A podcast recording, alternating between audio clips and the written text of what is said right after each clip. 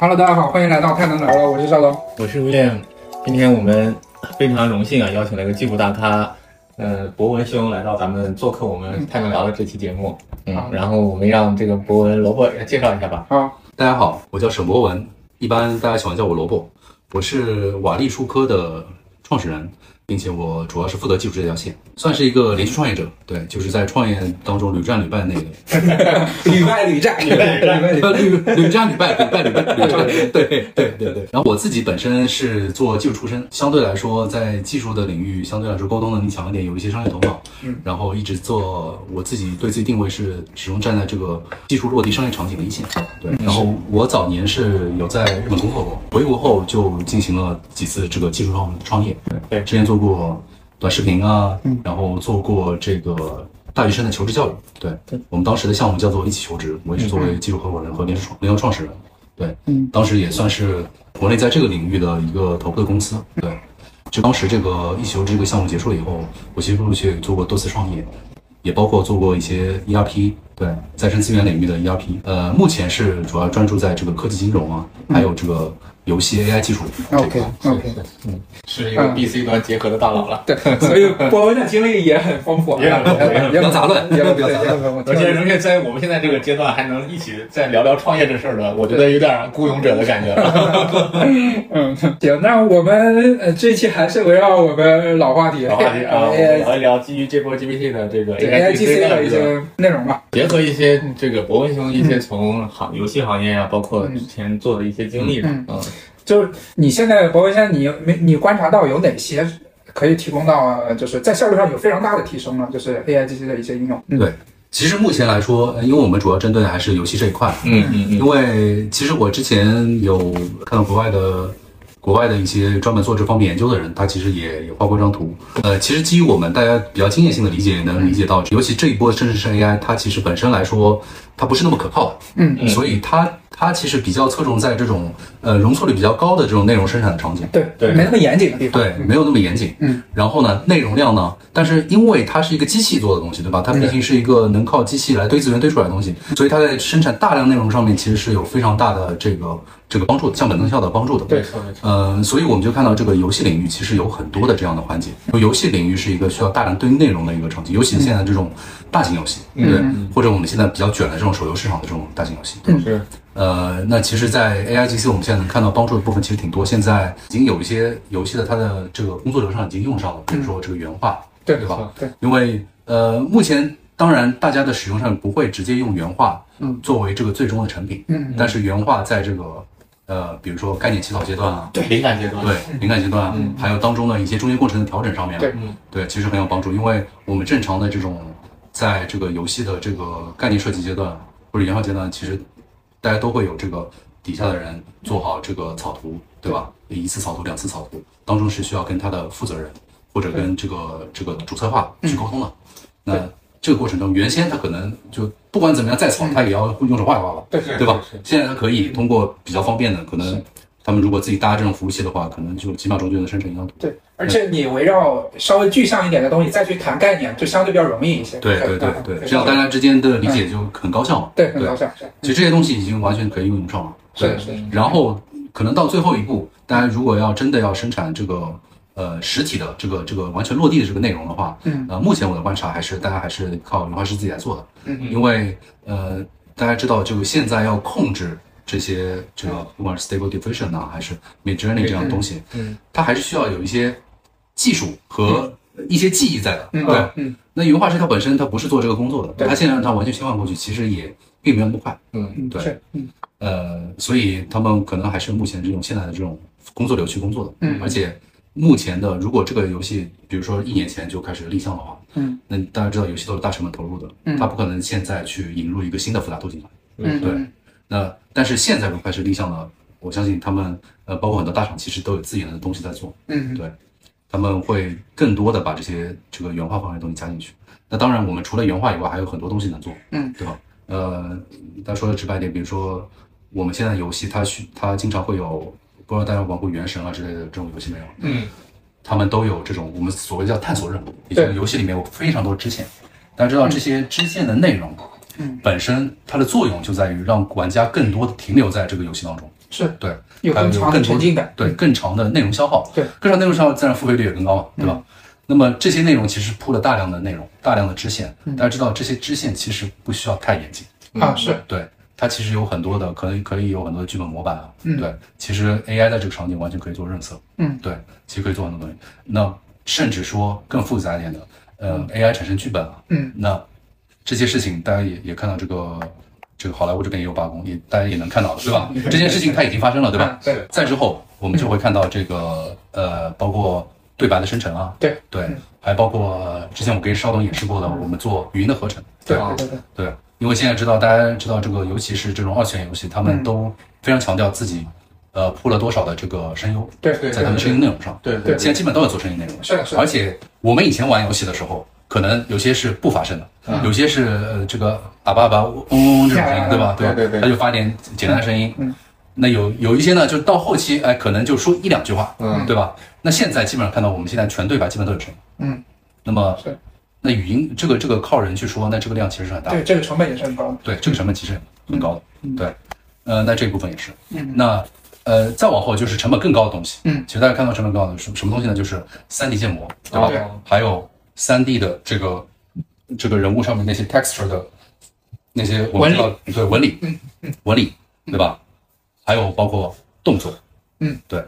然后还有包括特效，对对。这些东西其实，嗯、大家可以理解成都是我认为是广义的纹身图的这个嗯范围之内。对对我之前看到，就是前几天看到有一些就是做专门做纹理的，就纹身、嗯啊纹理嘛，然后还有这个叫啊视频动捕。对不知道你有没有关注过这个？就有我对我传上去一个，比如说我呃那个什么蔡徐坤在跳舞，对嗯他就根据这个，然后你可以选择上面的他的啊、就是生成一个 avatar，就是对随便一个 avatar 或者你捏的也可以，然后根据他那个动作，然后生成一个跟那个动作一模一样的这种虚拟形象。是，对，就是以前是通过光学那种动捕嘛，对对对对那个成本很高的，对。但现在它通过要这是个得视几十频，万吧？这个视频动捕很快嗯嗯的，之前我给我你看了，对看了，对对看了，对对对，对主要它能贴合骨骼，嗯对。对但是它现在我问过，它就是说在于表情的生成上还是有一些问题，没那么细致。对，嗯，就现在他们这样的技术，就是说，呃呃，我知道国外有一家公司做这块做的还是比较成熟的，嗯然后呃价格也不贵，嗯对，对对这方面它价格很便宜，对就相对来原先生成方案它是很便宜的，嗯呃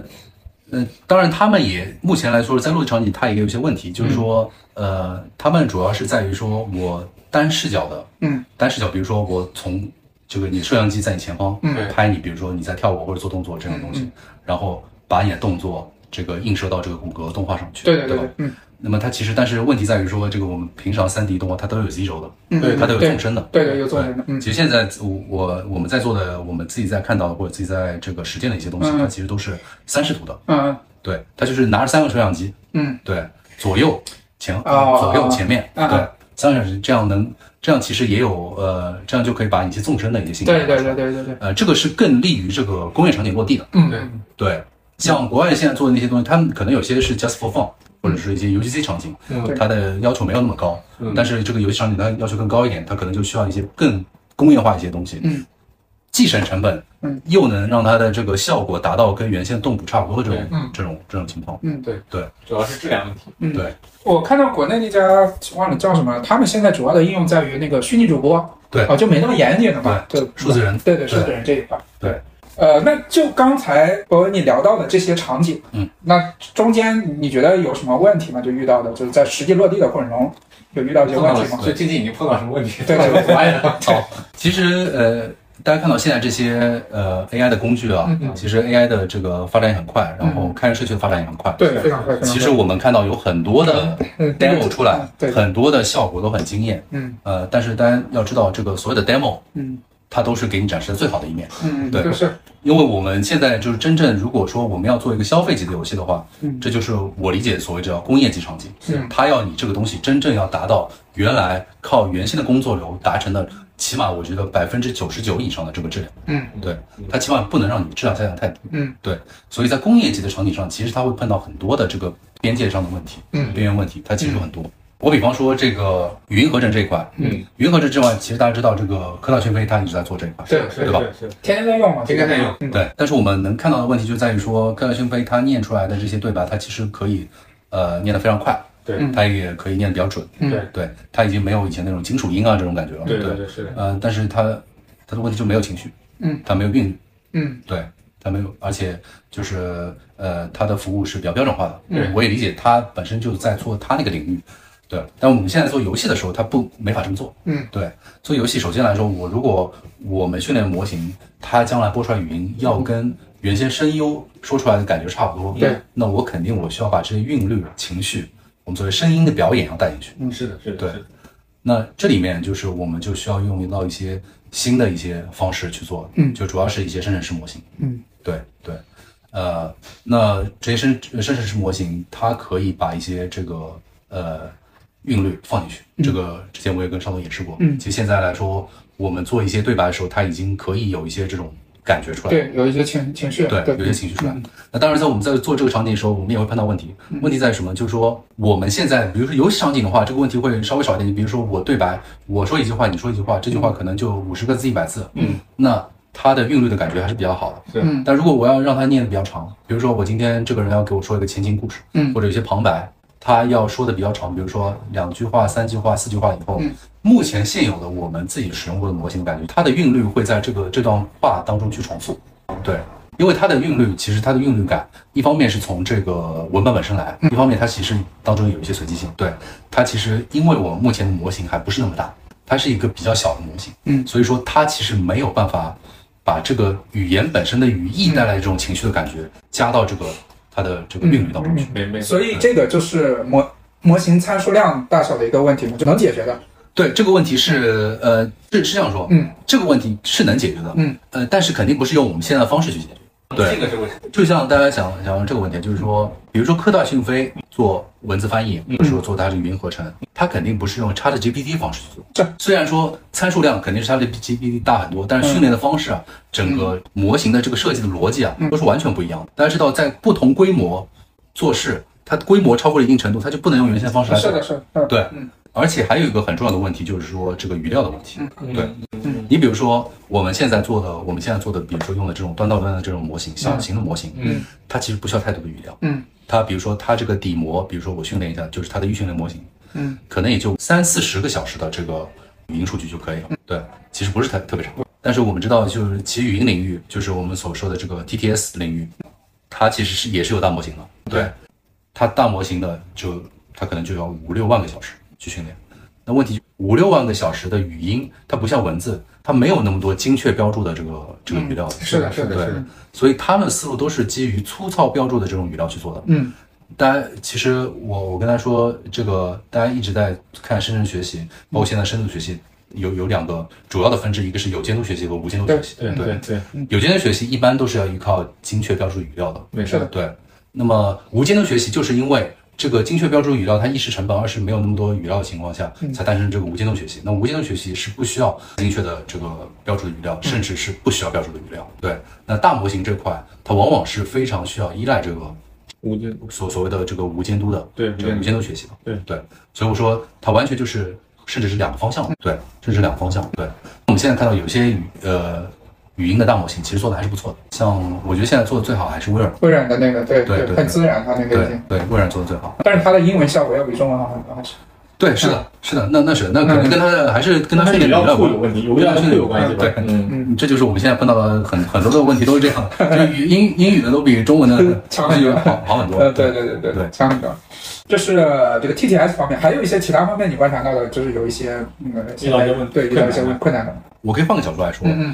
有些问题其实是一些具体的问题，嗯嗯它不一定说是困难，嗯嗯但是一些具体的问题，嗯比如说我今天在说这个剧本创作或者情节创作这个领域，嗯，OK，对，大家可能会想象说，我今天是不是有一个办法，就是说跟 AI 说一句话，AI 就能把整个剧情给我写出来？这里其实是有一个很核心的问题的，是这种方式做 UGC 是没有问题的，嗯嗯嗯但是工业化生产肯定是有问题的，因为我一个真正做文案的人，他脑子里肯定是有一个很明确的概念，他要做什么样的东西，他肯定不是一两句话能表达出来的，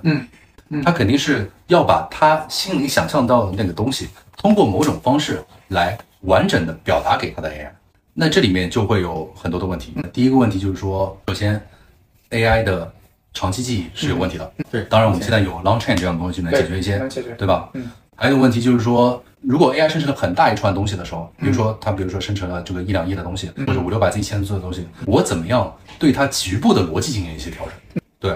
这其实都是一些我们在工具领域会发生的一些一些问题。对我举一个例子，比如说，比如说我们现在先不说这个用 AI 来生成，我们只是说我们帮助剧情创作者是去写剧情。那么他们在剧情创作者写剧情之前，他们可能要先做一件事情，我想先看看别人剧情是怎么写的啊。没错，这其实就牵牵涉到一个搜索的问题，对吧？那么我们现在因为有 AI，我们可以做到语义搜索。假如说我今天我要写一个剧情，是呃包含一个复仇故事，呃，这里问题就在于说，OK，复仇故事，复仇是一个很宽泛的这样概念，嗯，但是它可能真正要我写在这个游戏当中是复仇这个大的集合当中的某一个小的子集，嗯可能在这个小子集当中又有一个小子集，它要怎么样表述给 AI 说，我到底是要复仇当中的哪一种类型的东西？大家其实可以感觉到，这里我们其实是需要一个结构化的，对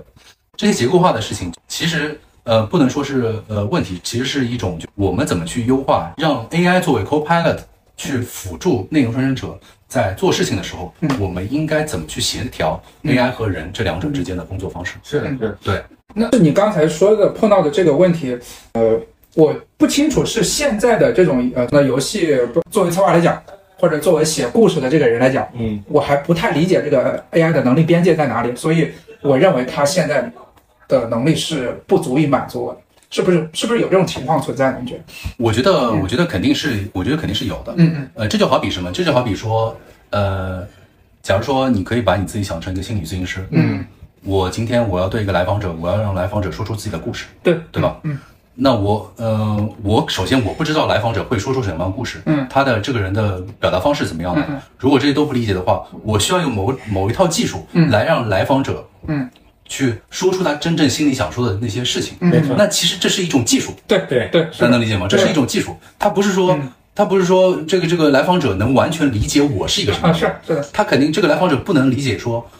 我心里面到底是怎么想的，嗯我心里面想象的那个剧情是什么样的，嗯他是没有办法知道的，是的是的我只能通过我去学习这些技术，嗯让来访者比如说来说出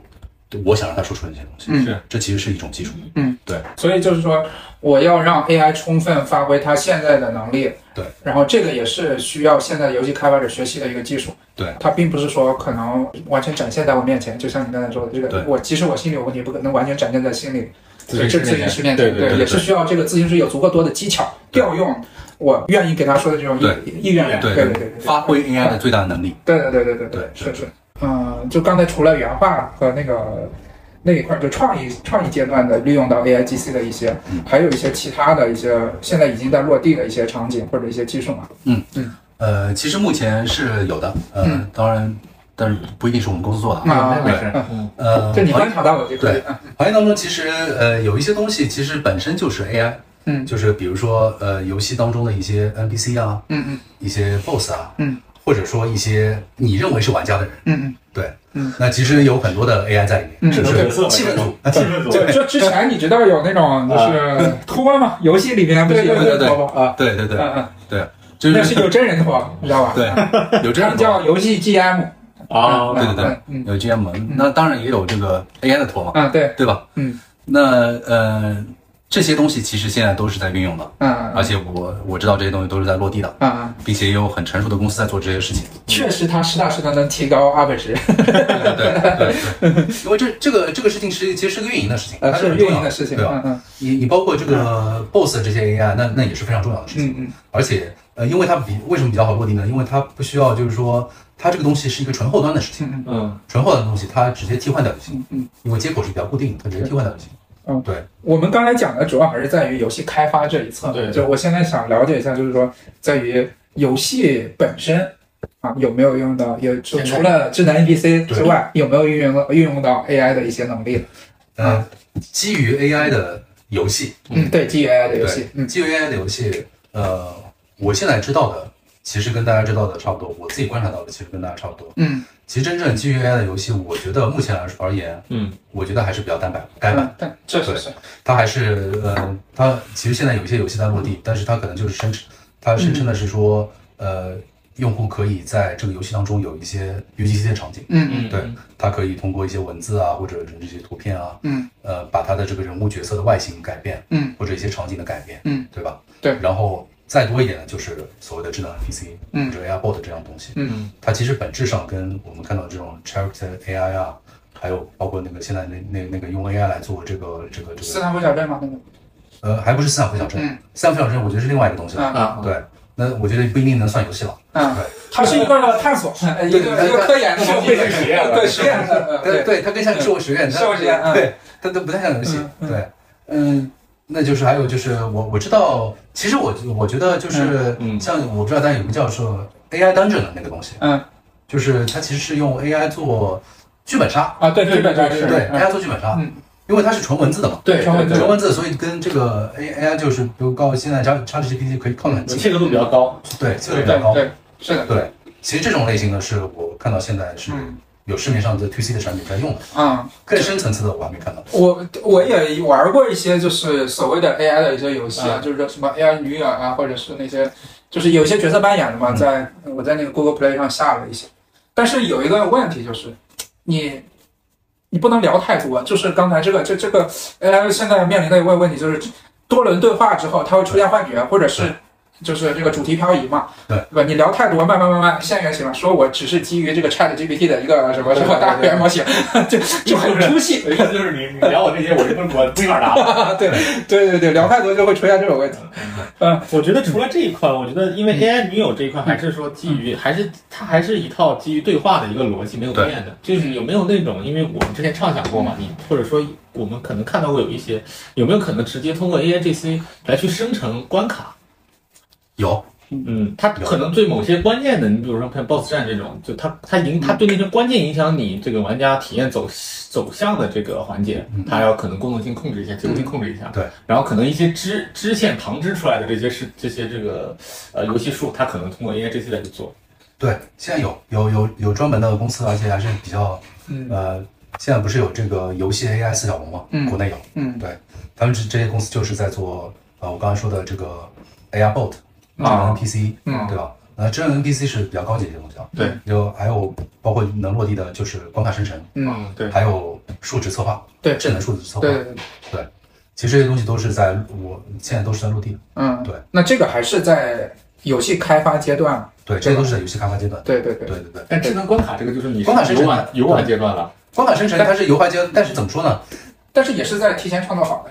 对，就是说它首先它的这个范围肯定是提前定下来的，对，哦提前定下来的，嗯，对吧嗯？它它肯定嗯不有一定的随机性给你，对啊对对，就是说它在这个组织上面啊对吧？那可能它有很多的预制件啊，你怎么组织起来？嗯那我是通过 AI 来做的，嗯，对对吧？嗯它不不可能说我我 AI 从从从从砖头开始，完全发散是不对行对对，对对对，那那还是有问题，它是要有一定的控制力的。嗯嗯，对是。呃，我不知道你看过那个之前有一个比较火的，就是他用一个 AI，然后控制我的世界里面，我然后刚才问，对对对就对这种它通过它哦对去去做那个， Minecraft 的这种建造，对对对对对对，完成任务的这种，对，嗯，你这这个我我可能不太清楚，啊但是我我设想一下，它可能还是呃现在说的这个可能是类似现在说的 AI 智能这一类的，对 AI agent 的，对吧，现在说的 AI 智能体这一类，对是吧 AI 智智能体，对它会把一个，比如说，因为那种就是 Minecraft 相对它任务比较单一嘛，就是生存嘛，对对吧？它把这个任务拆解成，比如说，呃，因为毕竟跟我们真实世界还是有差别的嗯嘛，它里面所有的元素、所有的组合都是有限的嘛，不像真实世界是无限的，对所以它它可拆分、可组合的这种呃组合数也是有限的，对。所以对于 agent 而言，这是一个很好的一个试呃测试的一个呃试验就是田试验试验田，对对对可能性可以被穷举。对，可以可以被重举，对对对就我观察到那个，确实它对比嘛是要比人类玩的更好。对，它对嗯这个应该还算是这个让 AI 玩游戏这个领域之内的嘛。对对现对，在这个 AI 玩游戏，那嗯不就从 AlphaGo 开始了嘛，啊 对吧是是？是你要后面那个现在做玩星际也可以玩的比人好，嗯，对吧？是，这些东西都是，我我觉得这些东西都水到渠成的。嗯，对，所以大家想想，就是说，所以我觉得，尤其是 AI 玩游戏这件事嗯情，我觉得是一件很重要的事情。所以所以我，我我我是想问，就是说，就是即使是智能的比赛，就是像我们之前那个叫什么易瑞涵啊还是还是什么那个对那对，个一游直戏一，直拿对它其实只是一个点，就是我可以跟你预设一个背景，然后跟你对话嘛，对对吧？但是它如果是以后的 NPC 能结合像 agent 这种能力，它有任务分解拆呃任务拆解，然后完成目标的这种能力，嗯嗯，那给玩家的这种沉浸感可能会更强一点。对，我觉得肯定是会的，嗯肯定是会的。嗯、但是呃，这里面这个问题其实是我一直没有想明白的一个问题，嗯嗯就是呃，它怎么去影响一个游戏性？嗯，对，所以这也是我们现在没有碰这个基于 AI 的游戏的一个问题，就是嗯说它到底这个好玩在哪里？对我理解它有沉浸性，嗯但就是就目前还没想到具体落地的一个方式是吗？对对对，啊，对，就是这里面其实是我们大家知道，本身 AI 它肯定是有一些能力边界的，是的，是的，但是我们认为通过工程化的方式能够缓解这些问题，嗯，对，这是可以做到的，嗯。那但是有了这个东西以后，那我怎么样基于这个新的东西而创造一种新的游戏，对而不是只是对原先游戏的一个锦上添花？是的，那那我们应该创造出通过这个东西来怎么增强游戏性？我觉得这是一个真正的游戏策划者或者一个游戏艺术家要考虑的一个问题，没嗯错这起码是我们现在没有看到的东西。就所谓的 AI native 游戏。对嗯对对对对，因为我是感觉你单纯呃，只是说在现现有游戏中，或者说在一定要为了这个 GPT 的能力或者 AI 这些能力去做一个游戏，它不见得好玩儿。嗯对因为游戏的本质还得是好玩儿。是的，对是的然后有游戏性。是的，是的，因为我想到，就刚你说邵东这个问题，就是说，可能未来会出现一个就是，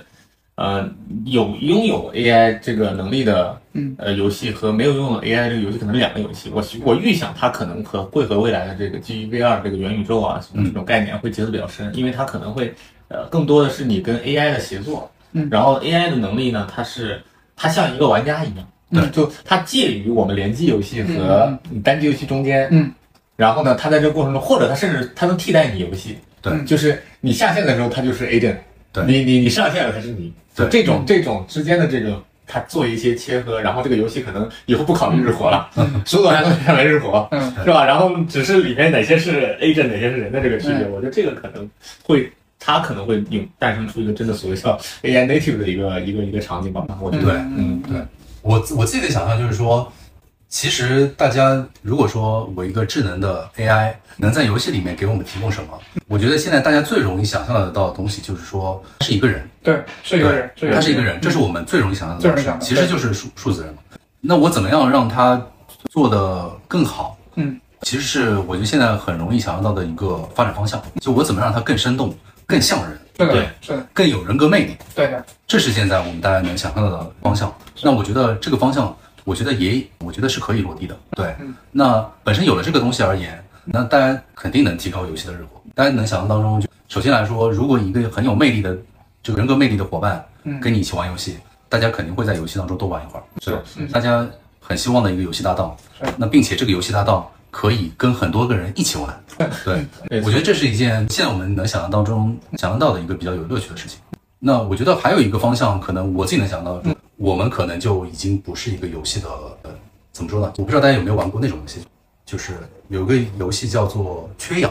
嗯，没没有没有啊啊，，对对，可以讲感觉像独立游戏，对，给对给大家简单介绍一下，呃，比如《缺氧》这个游戏，它就是在一个这个飞船里面，嗯，这个飞船里面，首先它肯定有个矛盾，就是这个飞船里面就快要缺氧了。对，然后呢，这个飞船里面它会有一些人物，呃，有一些这个小人，这些小人呢是不受玩家控制的，他会自己去行动。对，玩家能做的什么呢？玩家做的其实是通过呃设定一些东西，造一些建筑来引导这些小人往某个方向去，或者做某些事情。哦，让这些通过玩家的引导去让这个小人让让他们不会缺氧，让让让他们生存下去。嗯，是这种类型的游戏，它是通过这玩家的间接影响，不是主动操控人物，而是通过间接影响嗯来让这个这个游游戏达哦成。对，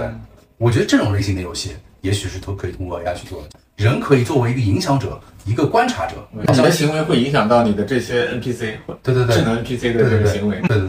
对，这个我觉得有可能是这种类型的话题，就是说 AI 它本身变成一个楚门世界里面这个楚门了，哦人去怎么去通过人的设计去影响它，让它产生这种它的行为，我觉得这可能是让我感觉这这个结合 那个那个叫什么斯坦福小镇，你感觉做了一个嗯虚拟模拟人生，对那我就我这个对，这是模拟人生，对呀，对你可以扮演上帝，对，就是我扮上帝在里面，我观察，或对者是我，比如说我今天是我作为一个警察吧，我对去以一个警察的视角观察这个世界，然后跟这些智能体打交道，对啊，或者我作为一个教师对跟这些呃 N N P C 打交哎，道，就我你是市长，然后你去你你给盖个医院，对啊嗯嗯对不对？对啊对啊，或者是像那个有之前有没有像芒果叫《勇者必须死啊，对对对对对对，》， 我就看这个 AI 怎么死，对吧？对吧？是的是的是的，是这个是挺有意思的，这个真的，这个我觉得嗯有点像你买的那种蚂蚁的那种。这个挺有意思的，嗯， 对，就是我们以前玩这种模拟经营的游戏，其实呃很大的乐趣就是你作为一个角色扮演，然后你体验不同的人生嘛，是是对吧？但是有一个问题就是里面的所有的情节都是预设好的，对对对。你都大概其能知道里面是是有什么样的一个我一觉个得，我觉得它和那种我虚拟恋爱的能结合，你真的能在是吧？呃对，其实游戏很大就程度就是满足我们现实社会体会不到的这种乐趣嘛，对对对，吧？不只是过关杀人，或者是不这这这完种哎对完抗成这任务种，对，不只是完成任务完成任，务还有很大一部分乐趣是在于体验我们没有体验过的人生，就是以不同的视角观察世界嘛，嗯对吧？这个还是挺有意思的。 A A I 版的 G T A 对对对，这个太有意思了，对，想想都很有意 A I 思。版 G T A，呃，想想都没有。就是你作为上帝了，你不是作为里面的一个人了。你也可以作为里面，你也可以做一你个可以人，跟周边，就像你刚说的，你周对你跟周遭的小人发生关系，对，你去你的你的你行为观察，者的，你对对的对你你的行为会影响到他们的这个嗯是的，行为，对吧甚至会造成影响。因为我现在还是比较考虑这个落地这件事对情对，对对对，工业化这个场景。嗯嗯，那我觉得目前其实，呃，大家看到这些主要的问题还是在于对 AI 的控制。对，其实对 AI 的控制上面，因为 AI 嗯太发散了。对，是的，是没的，错，呃，我们我们看到这个，我不知道大家有没有用过 ChatGPT 这种他们的 API 里面，它会设定一个系数叫做 temperature 开门转，我对。温度，但是你即使温度设得再低，它还是会挺发散的。你即就除非你设置到零，我只在我的向量数据库里找，对对对吧？那对是是就是说它不会发散，但你对稍微高一点点，对，多轮对话之后就会出现这种幻觉所以说，对于 AI 行为的控制，我觉得是一个比较重要的东西。啊，因为为什么我说这件事？除了 AI native native 的游戏，我、呃，这个是另外一个层面的东西、嗯，啊。对对对，那我们以现在的我们能想象到的这些场景而言，它还是需要控制的，控制，嗯，因为目前的这些游戏，它的主要的表达者还是策划人和他的这些团队创作者，对核心创作者，他们要把他们心里想的东西要表达出来，那不是说让 AI 来表达，AI 是他们一个一个一个帮助者，是帮助他们的人，那自然我得让 AI 更听话，没错，对，嗯，AI 更听话是一个很重要的事情。那么这件事情呢，那必须通过工程来解决。对，就传统的呃软件工程的方式去约束它，是吧对，嗯要要约束它，要要要给它提供很多的这种叫做什么呢？规范 regulation，对，嗯，规范或者说结构化与它 AI 的沟通方式，嗯这些东西是我觉得是很落地的事情。对。我觉得这些，因为整个我们看到现在 AI 的发展，我觉得它其实已经是保持一个可落地的状态了。嗯，它只不过真的我们要产业化的话，我们需要再再往前走一步。嗯，对，那这些事情就是现在大量的，我觉得在做 AI 一线应用或者垂直模型，嗯，或者说真正做做产业化的人，他嗯在做的事情。那我觉得这些事情其实都是水到渠成的事情，嗯嗯对，他一定会有人做，也一定能做得好，嗯嗯嗯，对，所以就是说，呃，你觉得现在很有价值的一点就是。呃，在于怎么样把目前 AI 所有的这些能力，然后把它合理的驾驭或者利用好，更容易的或者是更规范的来服务我们游戏的创作者。对，是对吧，对，对，怎么落地到真正落地到产业当中去？嗯，嗯对嗯对，呃，这个其实我也是我的一个理解，就是我认为目前的这种游戏的开发方式啊，或者说目前这种游戏类型，嗯，它一定还是有一定的惯性的，嗯它不会因为 AI 出来或者 AI 是的 native 是的的游戏出来，是的这些是的游戏就不存在嗯，。是的，是的，是对的，是的，呃，而且我觉得即使 AI native 出来，游嗯戏出来，那现在这种类型的游戏还是会有的，啊，是的，是就的，像我们现在还有文字冒险游戏一对样。对对对对，对是嗯还的，很好玩的，对对对，对对， 所以我觉得本身在做产业落地这件事情上来说，呃，它是有需求的。嗯，对，那 AI native 游戏，我觉得可可以把它描述成一个圣杯或者一个呃一个很重要的方向。嗯嗯对，然后呃那一块，我觉得是需要有人去引领的，嗯需要有艺术家嗯去引领的。嗯嗯，对，游戏艺术 家， 对，真第的九第九艺术家，就你得把这个东西驾驭好，你得足够了解，因为这个太新了，其实大家对于这个把控其实都没有那么好，就就像啊、呃萝卜现在做的事情，嗯，如果他提，就是我觉得这个都是通往 native 的这个就是必必经之路。没错嗯你得先把就是这些东西利用好，利用好之后，包括现在的游戏开发者，他才能掌握到真正的掌握到这个边界在哪里，然后或者是没或错者是我跟现在的目前的游戏的表达方式结合起来。对。然后这是一个基础，对你结合的足够好了之后，然后 AI 再往前走一步，或者是我再想利用 AI 多一点的能力，然后再往后思考一步，那有可能往 AI native 的那个方向再去走。对对，很难说我直接跳到另外一先个用好 AI，对对对对先用好对对嗯 AI，对对，我觉得在自己嗯的工作流中产生价值。对，我觉得其实怎么说呢，就是说，真正 AI native 这样的游戏出现，我觉得它是一个非线性的事情，嗯嗯嗯，嗯它一定会有那种英雄人物，嗯嗯它创作出一个完全不同的这样一种感受出来嗯，并且很好的结合到这样的新的手段、新的工具。嗯那这件事情其实是不可预测的。嗯，是的是的，不可以。嗯对，像那我们在做具体的商业化的事情的时候，我们还是尽量会去做一些可预测的一些对是的一些事情。是的，它典型的创业者思维。嗯，是的，那是是的，那是的，怎么样做一个呃，或者说更好的游戏而言，其实你说呃，他有一些专家，他心里面可能有一些想法，但是这些数据太少了。我们往往是通过这个市场的反馈，嗯，来得到这些这些这这这这些反馈的。我们尤其是这种艺术产品啊，它都是通过事后总结来做的一些价值判断。那这些数据，首先 AI 是没有的。对，那第二是说你。我即使我可以把这个 AI 的这个这个 temperature 刻得非常高，嗯，让它随便去随意去创作，AI 它其实没有办法知道，AI 办法没有办法知道说他今天做的这个东西是很好的，或者这些事情做得很好，对 AI 来说可能目前来说也不是那么重要。那我们可能在一个就是相对来说我们比较好掌控的一种价值判断里面去给 AI 更多的训练，所以所以才会有垂直模型，会更好掌控的一些领域，让 AI 去做一些事情。我觉得对对大家现在的这种恐惧也也也更有更有一些这个减缓的，是是是就，它不是万能，那是让它限制在某个范围里面嗯，更容易更容易让我们去跟他沟通。嗯他心里不要想太多事情，啊而不是对他来说，对我们之间协作来说也更好。啊，是是是，那是那是现在不是还有那个 AI 心理咨询师吗？啊。对，那你之前做过心理咨询，不是啊我 我说的我说的 AI 心理咨询师 嗯，不是说让 AI 去给人做心理咨询，啊，是有人去给 AI 做心理咨 询。这么多，就来来，这个真的没没了解。对，尤其像现在大的 LLM，它的它太黑格了嘛，对，太合了，对吧？嗯所以他们他们就是用一些心理咨询师的用一些心理咨询的技术，去让 AI 去去表达他的对某些事情的一些价值判断或者一些理解，来去研究这个 LLM 它底层的东西。但是你所以大家已经想象到，LLM 已经是一个非常高级的一个存在了。对，啊非啊常我高级的们一不个，能，可能已经不能通过形式化的逻辑去判断，要通过心理咨询这样 的去了解 AI 了，这个很科幻的，你以为你反过来的是吧？我也 是反啊过来。没办法，它已经太复杂了，是是过于复杂。 是的，你包括特斯拉，其实前几年他他搞这个，就是伊隆马斯克试驾他那个呃那个端到端的那个也黑盒的东西嘛。你让我现在我你如果说现在我去驾驶这个让我我我现在回家，我觉得心里也有点害怕，说实话，但我没体验过它，因为我不知道它里面决策流程是什么。对。哎对，你像以前的他所所谓的智能驾驶，我知道啊，遇到红绿灯要怎么样，遇到这个车道线要怎么样，遇到别人插队要怎么样，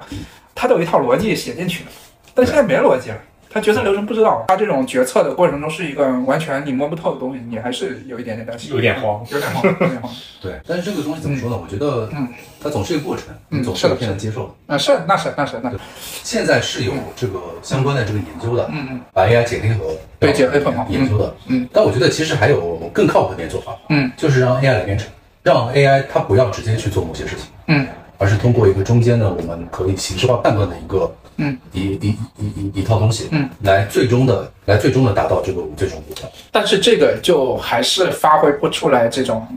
AI 的最大的能力。对，但嗯是这起码就是说，起码就是说，我们可以更可信一点。你比如说，我知道现在有些公司在做这个 AI 生成系统，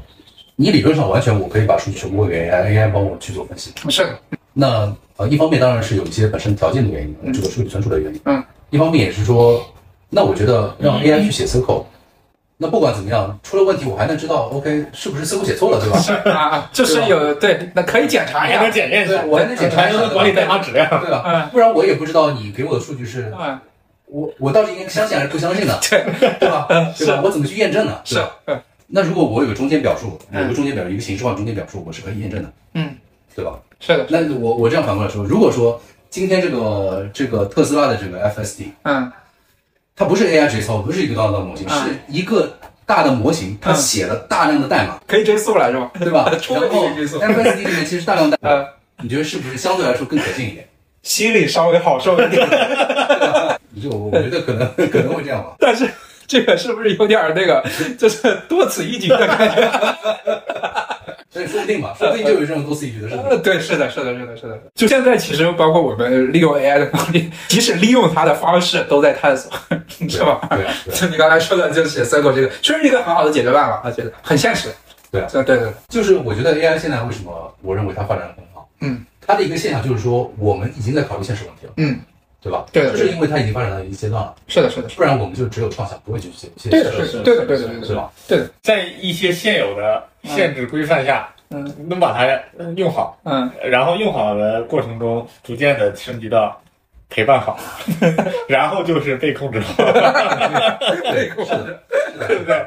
你都已经上了这台车 了，你还想怎么？其实也不是说被控制，就是说你离了这个东西活不了。就像我们现在手机，你说是被手机控制吗？其实某种意义上也是被手机控制，是的，基本上二十四小时离不了，对吧？但是你，但是我们认为是我们控制它了， 就像那个也是也是，尤二赫拉利里面那个《人类简史》里面写的没，错你说是小麦驯服了人，还是人驯服了小麦，对吧？小麦是基本上是最成功的物种，对对吧？嗯就是作为粮食作物，对人类认为驯服了，但但实际上一个生物体成功与否是，就是说它的就基因的广泛程度嘛。那小麦是非常成功的，但是在人类角度是我们我驯们服了。驯服了小麦。对对对，我觉得 AI 这个东西其实它真的牵涉到衍生问题实在太多了，是的，是的，是的，对，它真的能让我们思考的东西也也也确实太多了，太广泛了，对，太广泛了。哎，还是说这一波大语言模型确实涌现的能力，让去让让大多数人没想到，没想到确实没想到。尤没其想到是 OpenAI 把 ChatGPT 给端出来以后，ChatGPT 过去确实比较颠覆过去人类对 AI 的一个期望。我觉得可能未来就是有一段，但是我觉得今年可能最晚到明年吧，嗯，可能呃最多呃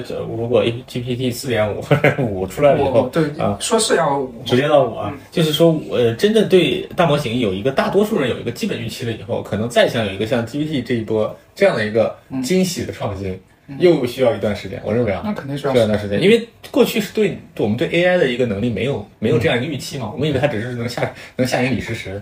对吧？你那王那个 DOTA 打不过了，后来发现哇、你原来可以什么都懂。我今天还在跟邵东分享，我说这个我看现在，因为我我是什么 A P P 都这个系统都在用，然后我就钉钉啊、飞书啊什么，他们好像他们已经把很多的这些，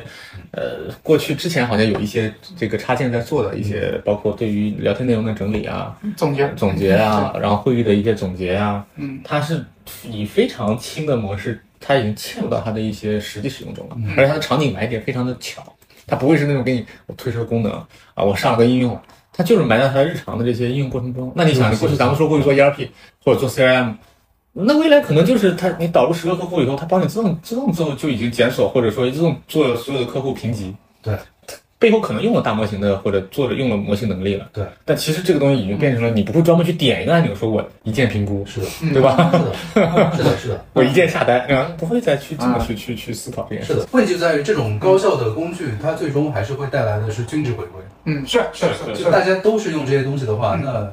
其实那可能会有一个红利期啊。嗯，就先用的人会有一个红利期，但最后大家都用的时候，嗯其实结果又又卷了嘛？ 对，嗯，但我觉得还是会释放很多，就是它会逼迫人去做更加有有需要人去创意的东西吧。我觉得，嗯，就其实刚才萝卜说那个是有一定道理的，就确实是最后是均值回归，是大家都用这个东西是没问题的。那只是说我跟你的竞争力，或者是跟你的这种，就是说呃质量上的区别。嗯但是整体上它还是能节省到，就回归均值是人类整体回归，但是也是人类整体省下来，整对整个整体省下来的是，那就在娱乐上，是的啊、就是游戏啊，或者是这内容消化上。对，但是这方面其实 AI 也很强。所以我觉得，就以后文化的进化，包括我们价值观的进化，也会迭代的越来越快。原因在于，反而不是说 AI 能提能生成大量东西，原因在于说我们有了更多的时间去消耗文化，那就会对这个东西有需求、有要求。对，嗯对更这个东往西，更往对上更往前一步走，而而不是说，呃，因为有 AI 了，大家消耗的都是一样的东西，或者是呃，都把时间花在呃花在这些内容消费上了，不去创作新的东西了，都娱乐。但娱乐其实就是人类创造价值、创创造那个那个新的价值观的一个过程。你比如说，我们看电影，我们都看了同一样的这种同样的电影，那就会有一部分人，我做出来一个不不一样的东西，我希望得到你的关注，希望跟 AI 不一样。那怎么不一样呢？就是突破这个东西。我觉得这个反而能能加快，就是在我的我的思考。是这样。我觉得，嗯我觉得对文科生来说，也许是个是那样。就比如说，我们现在在做游戏这一块，我自己觉得，尤其你内容创作成本降低，对，尤其我们看到这个现在像游戏啊或者电影这样的内容制作，嗯嗯嗯它需要大量协作，对，是的，对是吧的，是的但大量协作也就意味着这个主创者他需要大量的权衡，嗯，因为这里面呃有呃大量的这个这个怎么说呢，呃底层的限制，嗯，对吧？可能是来源于经济限制，或者说有有一些来自于物理的现实，嗯对的一些限制，对吧？或者就是来源于这个一个一个家庭，嗯对吧？我要让他们赚钱，对吧？各种各样的限制，所以导致他的表达其实是受限，嗯或者说他的表达是权是是是需要权衡的。对，嗯当然权衡我不能说他一定受限，也许某一种权衡能让他表达出一些新的东西，对也不一定啊。没错但是如果解放出来这些权衡的话，我觉得他能够表达的更多元，更把他心里想象的那些东西完完整整表达出来。是的，是的，对，也就是意味着我我我现在一个电影，我可能我需要需要就几百号人一起创作，那将来也许它可以归于一人，对，对没错，对它电影可以归于一人，对，那么我们可以出现，那肯定会出现更丰富的电影，是是对，它投投资周期也不一样，它的这个这个投资的水平也不一样，是的，那自然它的整个创作流程，它的和出来作品它就完全就改变了。对的，对对对对是的，对是吧的尤其那那我我我我之前一直觉得我是比较爱看小说，比较爱看这个这个小说的一个人，因为我嗯我我觉得小说为什么好看，为什么多元，因为他就一个人创作嘛，就他不需要，他不太容易，他不太容易失败，其实，嗯，因为他不，除非这个作者不行，不然他不会因为其他什么原因。当然，你说那个政策之类的原因不说，啊嗯不不太会因为其他原因去失败。对的对，这就是说，所以我觉得他对文科生来说肯定是一个福音。嗯就他能靠更低的成本，他可以撬动更大的杠杆，没错，没去错生，产没一错，些一些更好的。他更能表达自我意识的东西，通过嗯更更简单的方式来去做，对对，吧？对，以前受制到不管是工具的限制也好，还是物理的限制也好，至少受制能力的限制和成本的限制，嗯对吧？嗯嗯，你说我脑中，我可能昨天晚上做梦想一个非常美的场景，嗯，我现在可以通过密政立马就做出来了，嗯对我可能通过 runway 我还能把它生成动态，啊嗯对对吧？我以前我得会摄影，我得有选景，我得拍照，搞不好再花点钱还得搞绿幕、搞特效，一帧一帧剪。是的，是的，对所以以前这也是个梦想嘛，嗯，对对吧？对对，未对来可能就是 UGC，对吧？以前即使就是以前没智能手机出现之前，我们都是看传统媒体，对，看哪新有闻哪有什么自媒体？看看新闻，看看看电视台嘛，对是，哪吧？有什么自媒体？啊对就智能手机的普及，然后让就是每个人都很方便的能去摄像啊，能把发表自己的一些对呃内容啊，对吧？对这个就是其实是给自媒体就是创造了这种土壤。其实 AI 也是，包括我们刚才聊的游戏，就是我现在能大大提升制作游戏的成本，那就会有大量的内容，呃，即制作游戏的效率，那就会有大量的内容出来，大量的游戏出对，来。大量的游对吧戏出来，对，如果我们能通过 AI 的辅助，能把游戏环节很多内容都能通过 AI 或者自动的嗯自动化制、自动化制作、自对动化脚本来去创作，对嗯那可能我也能做一个游戏。嗯，对，是的，是是不是的，是的，是我可能过去从来没有写过一行代码，或者没有做过任何图形设计嗯对，我只是把我的理念、我的玩法、嗯嗯我的基本的游戏性，我只要构思清楚，呃，AI 把你从重复性劳动的这种工作中解放出来，而且我又有了非常高效的 AI 工具，然后对让我去发挥我的创造力对，做游戏也好，做电影也好，对然后做摄影也好，对吧？对对这个就是我觉得真的是对于个人来讲，未来可能是非常非常好。对，我觉得嗯这方面可能理解 AI 最重要的一些事情。呃我我我我我自己觉得，它起码如果我们刚才说的这个东西成立的话，嗯那挨下来的问题就在于说嗯，还是我一直说的表达，嗯它受限就在于表达。嗯，你说，比如说，我们就说《霸王别姬》好了，嗯我们看到画面很美，对或者是，但是它的画面跟别的一个很美的电影的画面是不一样的。嗯，没那错到底不一样在什么地方？这个东西你怎么去表达？你是没有办法表达嗯，它就是靠摄影师对导演的理解、对剧本的理解、嗯对整体导演说的某些只言片语，或者说那种很抽象的东西的理解，对，来大家共同协作完成嗯。那导演即使他再强，他有审美能力，但是他不可能，他很难去描述清楚嗯。对是对，那那问题就在于说，OK，那这个时候导演要怎么去跟 AI 协嗯作？那有两种方案，一种方案就是说让 AI 快速试错，找到一个我想要的东西。嗯 OK，是还有一种东西就是，其实又回到我刚才说的 AI 心理咨询身上，我怎么样去跟 AI 去攀谈，让 AI 来理解我。嗯，今天聊的挺开心，感谢文文感谢朋友们嗯感谢收，听，感谢威廉，啊，行行，那大家再见，拜拜，拜拜。